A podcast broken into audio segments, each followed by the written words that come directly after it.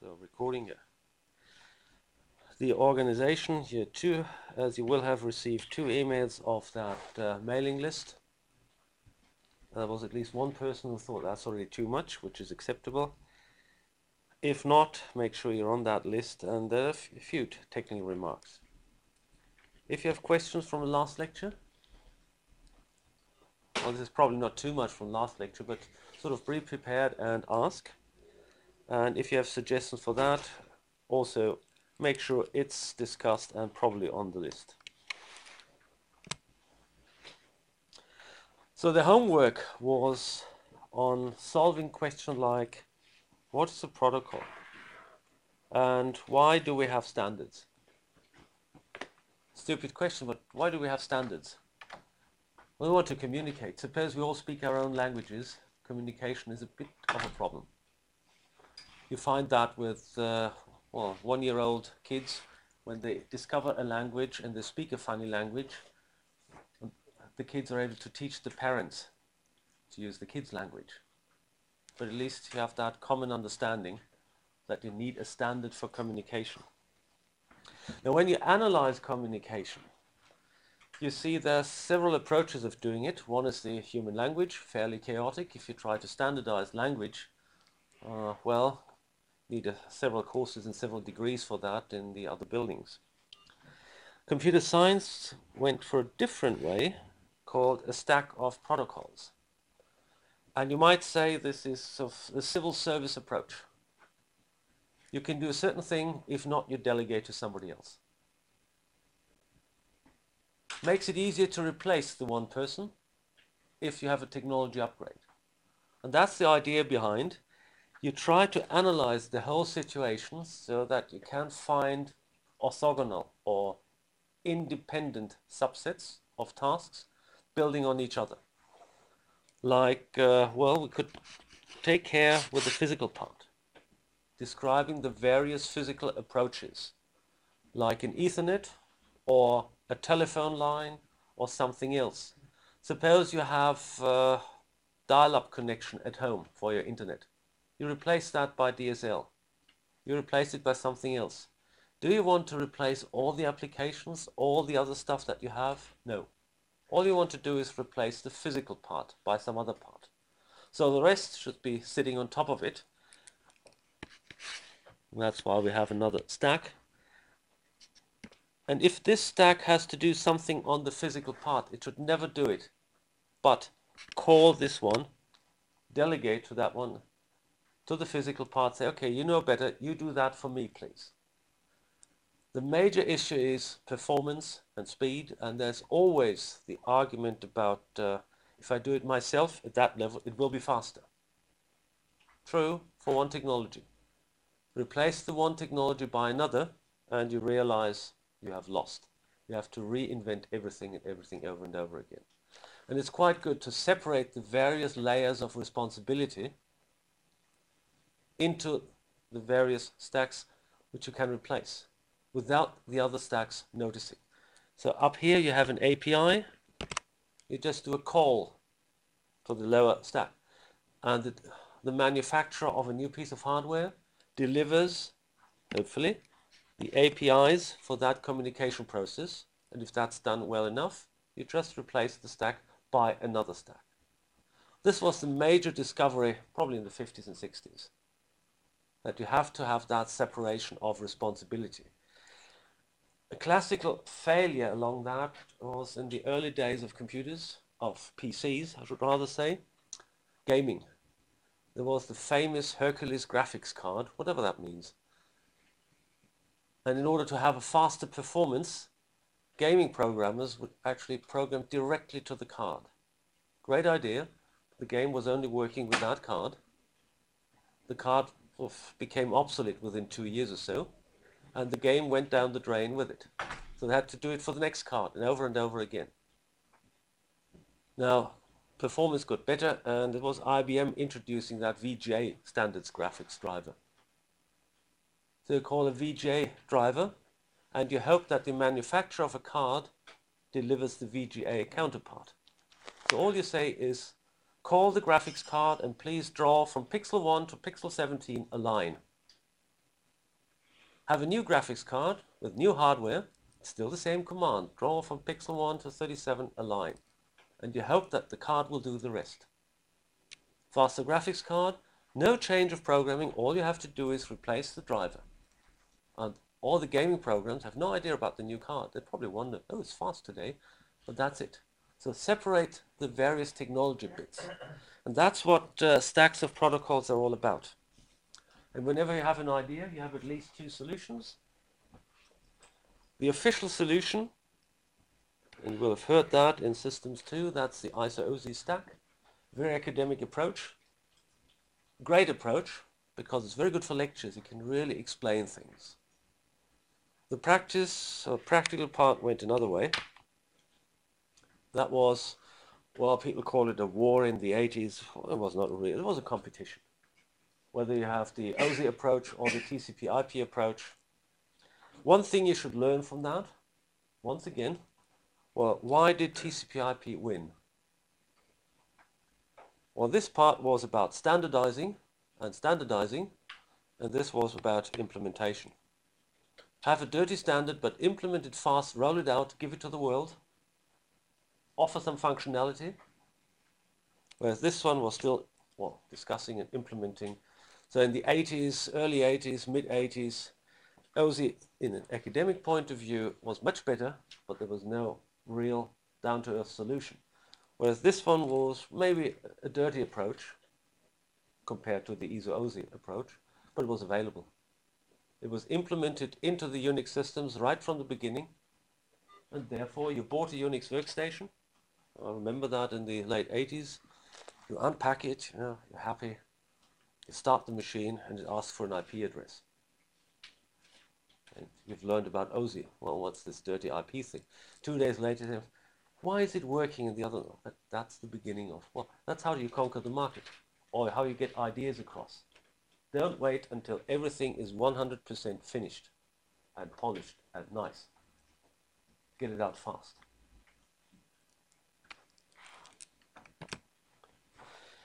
Here we have that classical comparison between TCP IP or the ARPA or the ISO-OSI.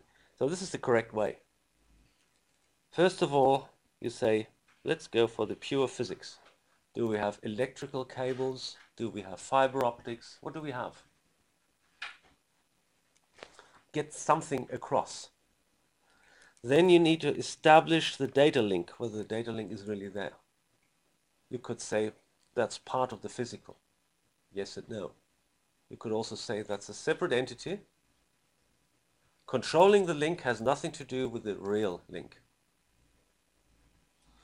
And then on top of that link, and the signal tells you you have a connection, you put the network. Great idea. If you replace the physics down here by another piece, data link still there, and the network doesn't notice. This is the whole idea behind, well, modern communication. If you don't have enough bandwidth, increase it. Nobody notices it. Just add more on the physical side. The bandwidth mainly happens on the physical side. Replace the drivers for the fiber optic by another piece of hardware which does 10 gig rather than 1 gig. Nobody notices up there. The network won't notice. The routers on the way probably realize, well, my packets go through faster. But that's all. Nobody sees that. You can't tell whether we have a 1 gig or a 10 gig link to the outside world. There's no way. You can't even measure the speed for a single thing. All you can measure is throughput because the speed of light doesn't change whether you have a 1 gig or a 10 gig link. And even a 64 kilobit link is, when it comes to the delivery of one byte, or one bit rather, just as fast as a high-speed fiber optic link. It's the speed of light. It's just capacity, whether they have big trucks or small trucks. So this is the network part. On top of that, you put some more logic to ensure that you have a transport that uh, packets get from A to B. And now that's up here, the part which is more or less for the users. The session part. Establish a session from your machine to another machine, which is different from a session you established five minutes ago. Then you need a presentation. That's a bit harder to understand because you're all fixed on PCs. Why do we have the presentation of the ASCII space? Yeah, the empty thing when you type a letter, the space is hex 20. Why? Could be something else. Could be hex 40 if you have a different character set or code set. And you have to replace the one presentation by another. Today this is more or less invisible. It was a more important thing in the uh, mid 80s when you had big IBM mainframe computers using the EBCDIC. That's the sound. That's a virtual sound card. You could sort of tell. So the EBCDIC set for the mainframe computers is not the ASCII set you're used to. Now, when you read the data from a mainframe, you don't want to worry about strange characters on your screen, but somewhere they should be translated. And of course, this is the application which makes things happen like the World Wide Web, the browsers, uh, FTP or whatever. A clear separation of the physical part, the functionality part, and the application part. And so when you look at the TCP IP model, it's somewhat simpler. The whole physics is in hardware. That's one thing. Data link, and that's all put it in one box. Don't look with a microscope for fine structures, ignore it. Put the internet on top of that as the data layer, or the network layer rather. We need the transport, make sure it gets from A to B, and then we have an application. So it's basically four rather than seven. But it corresponds very nicely. Not exactly, but very nicely. The basic idea is separate the entities, make sure that you don't want to control everything, but only the parts that you're in charge of. A typical mistake many companies, when they go into uh, internet business, are actually making, trying to control everything. You fail if you try to do that. You can't control the world. So try to control the pieces you can control and you're responsible for, like drivers for your cards if you manufacture cards, drivers for your network adapters if you do that, try to control the contents on your server, but don't worry about the network. You can't control it. This is probably the reason for, the main reason for technological success and speed. You don't have to wait when you introduce a new technology that all your different uh, applications catch up. And this that separation thing which is real important stuff lean back and try to understand that with question and answers, homework, because that is the key to understanding. Nice question for exams could be, you're, you're all familiar with the wireless network. You all run your VPN tunnels. Where's the VPN in here? What's the, draw down the, the sketch, the stacks for a VPN tunnel. The VPN tunnel is an application. It runs over the internet. But it offers itself to other applications as more or less a physical piece of wire. When you see that separation and who does what and what is offered, then you see that you place a VPN tunnel up here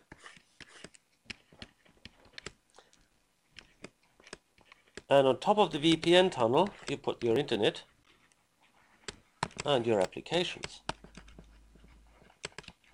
So this all shrinks you have a virtual infrastructure which is based on physical infrastructure, correct? But from above here, you don't see it. And of course you can run, what about tunnels in tunnels? Hmm? Walk up. Finally, you've lost track of what's going on which is an interesting approach when you think about anonymizing. You have a real structure and you try to build a virtual structure on top of that and you hide a virtual structure in that with another virtual structure. Nobody knows about the traffic communication pro uh, procedure anymore because you have to get in at the higher stacks and run it down. But really lean back and think about a VPN tunnel, things you use every day. What is it in reality?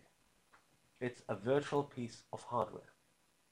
In Windows, you see there's a piece of hardware listed in the well, hardware devices section. It looks like hardware. But you use the existing hardware, the whole internet stack, to build that tunnel. Once done, it looks like an independent piece of hardware running its own network. So that is the idea behind uh, the separation into tunnels. Which brings us to the next question. Last time you all had this 192 address of your virtual machine. Well, how do we do communication? If we have a big computer with a virtual machine in here, the virtual, both of these virtual machines having the same IP address, but nevertheless you were sort of able to communicate to some degree.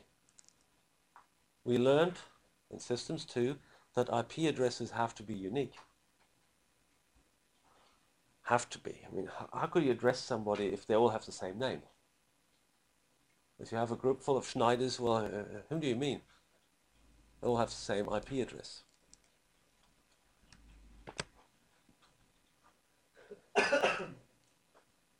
Again, in here, we have related issues.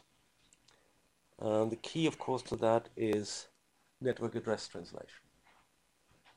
Another thing you will have heard when you checked your DSL router at home, it has funny things like uh, NAT. Well, what is that NAT? If we go back to that slide, you may remember that this box, the outside, the physical machine, had a real IP.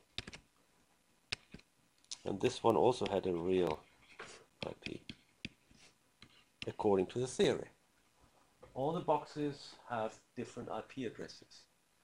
So something must have happened in the transition when you sort of get out of the virtual box into the real world. Add in here. The same happens with your DSL router. You have an IP address internally like, uh, that's a classical thing, and you have an outside Ah, you say, you now understand. Replace this by that. Well, that's only part of the story. Because let's assume you have another machine. What about uniqueness here? You have only one choice. You need another piece for separation when it comes to network address translation. Still sort of vaguely remember TCP IP, the four variables you have? You have IP address of the source, IP address of the destination. And what else? Port address of the destination, which is also fixed, you can't change that.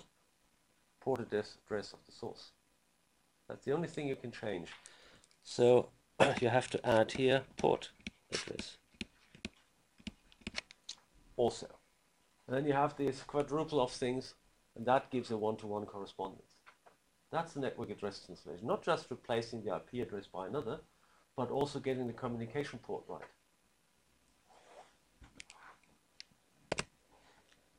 And that answers well, the question we're going to ask, more or less, I hope. We have pings, like the ICMP exchange messages, which work and which don't, and why not. And what do we have to do to make them work? Like uh, two boxes, two real machines. Can you ping from this machine to that machine? In theory, yes, unless you have a firewall protecting and so on. Yes, that works, and vice versa. Can you go from this machine to that?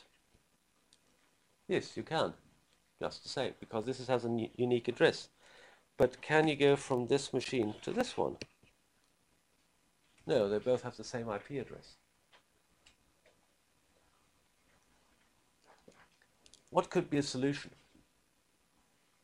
First of all, a solution could be change this one. Make sure they all have different IP addresses. Will it work? If we don't do anything about it, no. because these are private addresses, they're not routed, so you can't get through. So you have to tell this machine where to find, suppose we do here an 11, where to find the 11.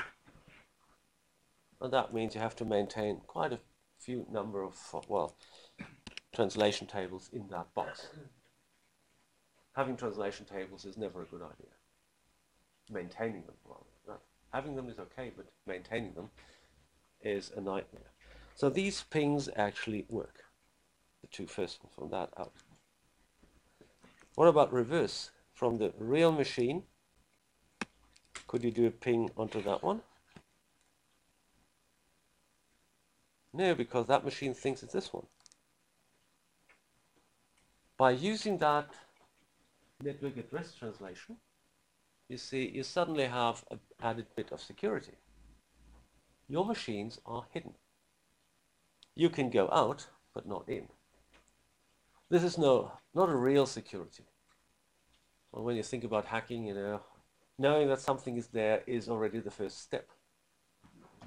You find a way to get through. But at least if you some sort of protection, your machine is, during the day, it's just not visible because it happens to sort of lie around and not, not being pingable, not being visible from the outside world. So it's, it's not a visible target. It's no protection, it's just sort of, well, being invisible.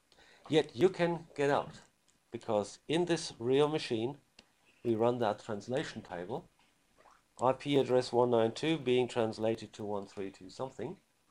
But to have a one-to-one -one correspondence, we have to modify the source port. And remember that pairing so that the replies which come to the uh, physical machine first are being sent back to the virtual machine. Next question. How many virtual machines can you run on one real machine? Answer is depends on your hardware. It will bring your hardware to its knees if you have, say, 25 virtual machines, each requiring a gigabyte of main memory, which is a share from the real 25, okay, 25 gig. Well, we've just learned yesterday IBM is launching a new machine with, uh, how about get it right, 16 CPUs, six cores each, and one terabyte of main memory. Costs uh, 120,000, something like that, because you need these 8 gigabyte DIMM modules. Now, how many virtual machines can you run on a box like that? Probably 600, 500. And you see, one approach of this virtual stuff, if your machine is not really working hard, well, serving a few user requests and so on. If you put it on a real machine, it eats electricity. If it resides on a bigger machine, it just gets a share as a virtual machine it gets a share of the electrical consumption of the big machine. Maybe that's less. And this big box, as I learned yesterday, probably has some six or eight kilowatts. Uh, it's not quite for your uh, student dormitory, but it's okay here. It's a nice heater, but it makes a lot of noise. But if you run, say, 500 machines on it on 6 kilowatts, oh, that's interesting. It's less than 100 watts. Well, probably can run even more. That's when things become interesting. Especially if your virtual machine is not really sort of being a high performance thing. You have secondary backup service. The primary is run somewhere, and all your backup servers, in case the primary fails, are on a virtual machine. If you need them all, you have a real problem. Not because of your virtual secondaries, but because all your primaries fail. In that case, you're happy that your secondaries sort of running more or less. If it's just one, nobody notices it. And that's another way of consolidating. That's the advantage of these virtual machines. And all these virtual machines, properly configured, sit on one physical machine, well hidden from the rest of the world. Management is probably easier or probably more complicated. You have to understand virtual machines, virtual networks, tunnels, things which are not there but behave as if they were there. No, they reply to pings, proper computers. And that's one of the targets of our lecture here to, to release the hardware thinking from your fingers, that you're more or less familiar with the virtual boxes and what you can do with it. That's part of the uh, course setup here. They have your physical machine, which is hopefully unbreakable, and you have a number of virtual machines which can easily be exchanged, run simultaneously, and so on. And that's really it's an interesting challenge. Try to run a computer game in two virtual machines and try to play against yourself.